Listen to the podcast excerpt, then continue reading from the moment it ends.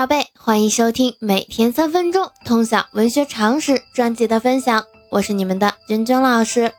那在昨天的介绍当中呢，君君老师向大家介绍了南宋非常有名的爱国诗人陆游，并且呢，我们有介绍到陆游的作品特点，他的一些代表作，以及呢他在诗坛当中的地位。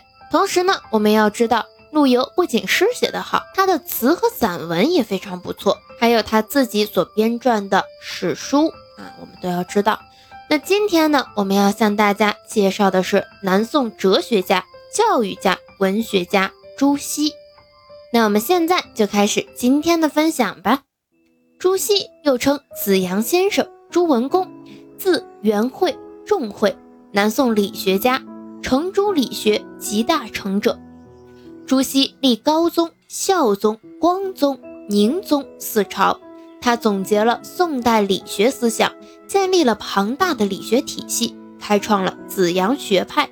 他还在建阳云谷、惠安草堂讲学，并校订了《大学》《中庸》《论语》《孟子》四书，成为后代科举应试科目。他学识广博，哲学、经学、史学、文学均有成就。他继承。程颐、程颢理学，世称程朱理学，是宋代理学集大成者。所著四书集注，明清两代均为士子必读科目。所作诗文语言简洁明畅，《观书有感》中“问渠哪得清如许，唯有源头活水来”为千古传颂的名句。我们刚刚有提到理学思想，理学又称道学。是以研究儒家经典的义理为宗旨的学说，即所谓义理之学。在宋朝，学术上造诣最深、影响最大的是朱熹。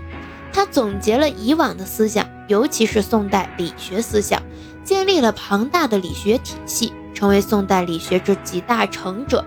其功绩为后世所称，其思想被尊奉为官学。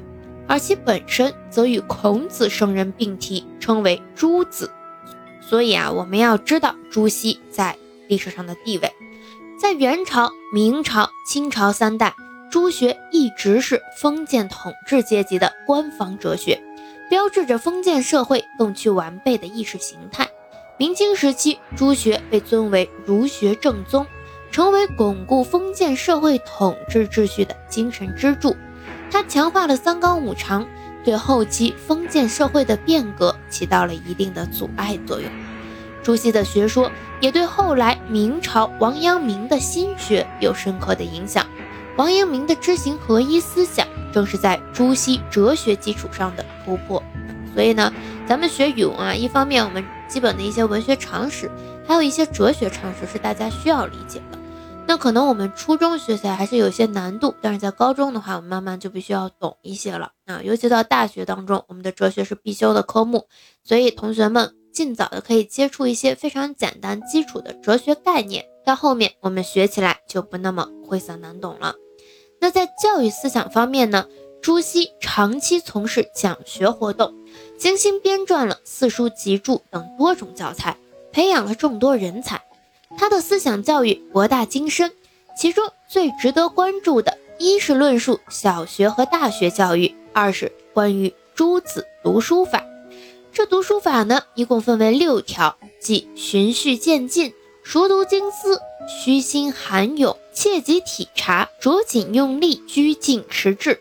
这是由朱熹的弟子对朱熹读书法所做的集中概括。具体呢，这六个词指的是什么？同学们自己下来百度查一查。大文学家的读书方法已经告诉大家了，那我们究竟怎么样运用到实践当中？只有你自己去查了，去理解了，你才有可能慢慢去付诸实践啊！如果我满堂灌告诉大家的话，其实你听完过个耳音就没有了啊！所以我们今天有一个实践的小任务。